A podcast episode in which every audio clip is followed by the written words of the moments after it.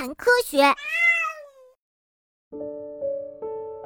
如果只能活一天，你会如何度过呢？玩、吃，那么此时呢，想做的事情一定非常的多吧？不过呢，有一种生物却把这样的一天用于产卵，它就是我们俗称的只能活一天的蜉蝣。呃，听起来蜉蝣可真够可怜的。夏天的晚上，当我们在乡间小道上行走的时候，会遇到一群群的小昆虫飞舞着，几乎把路面都堵住了。当我们不耐烦地挥手驱赶时，偶尔呀还会抓住几只小虫子呢。乍一看呀，它们和蚊子有点像，但是呢，却比蚊子更加脆弱。这些昆虫呀，就是我们所说的蜉蝣。哦，我知道了，那就是蜉蝣啊。它们呀，在路中间会形成一大团呢。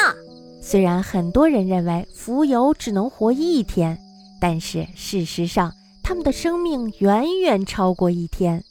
光是从卵孵化成幼虫，就需要一周至几个月的时间；幼虫时期则是一个半月至三年左右。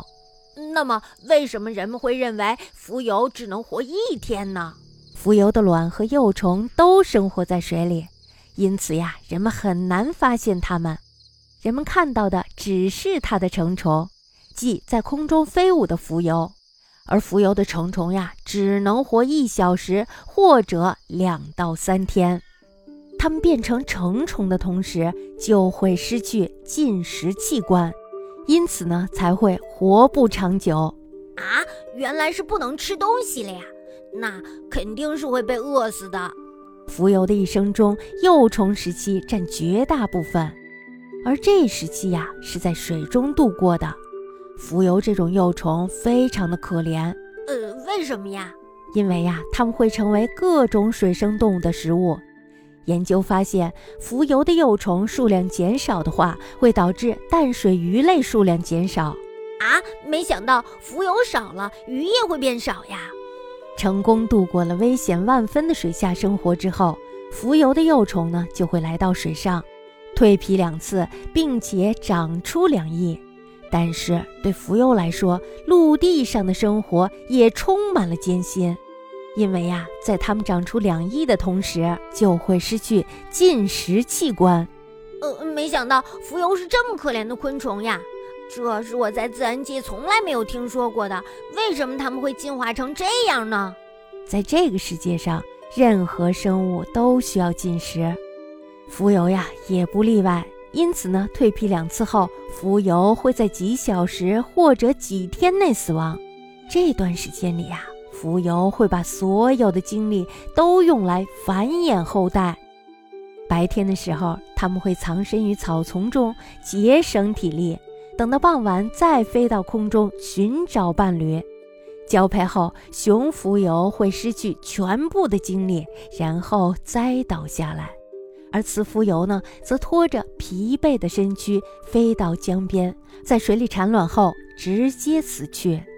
我觉得蜉蝣的一生就像是一个悲剧一样。蜉蝣会在水里产下四千多个卵。因此呢，大部分的卵都会沦为各种水生生物的食物。但是呀，总是会有一些侥幸生存下来的，在第二年夏天再飞上半空繁衍下一代。听起来有一种非常悲壮的生生不息的感觉。蜉蝣度过艰难的幼虫时期，是为了飞到空中，利用有限的生命繁衍下一代。由此看来呀。当它们飞上空中的时候，虽然说很快就会结束生命，但是却是一生中最灿烂、最美丽的瞬间。蜉蝣的幼虫可以在水下呼吸，父子春、大田鳖等昆虫终生都在水中度过，但是呀，它们无法在水中呼吸，因此呢，总是要到水面上换气。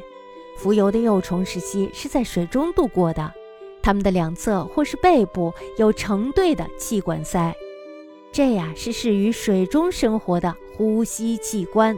我忽然想到了一个问题如果相对于整个宇宙来说我们的生命可能就像是这只小蜉蝣一样但是我们却有那么多的想法还有那么多想做的事情。可是作为宇宙来看待我们的话也许我们就是像蜉蝣一样从出生到死亡然后生生不息。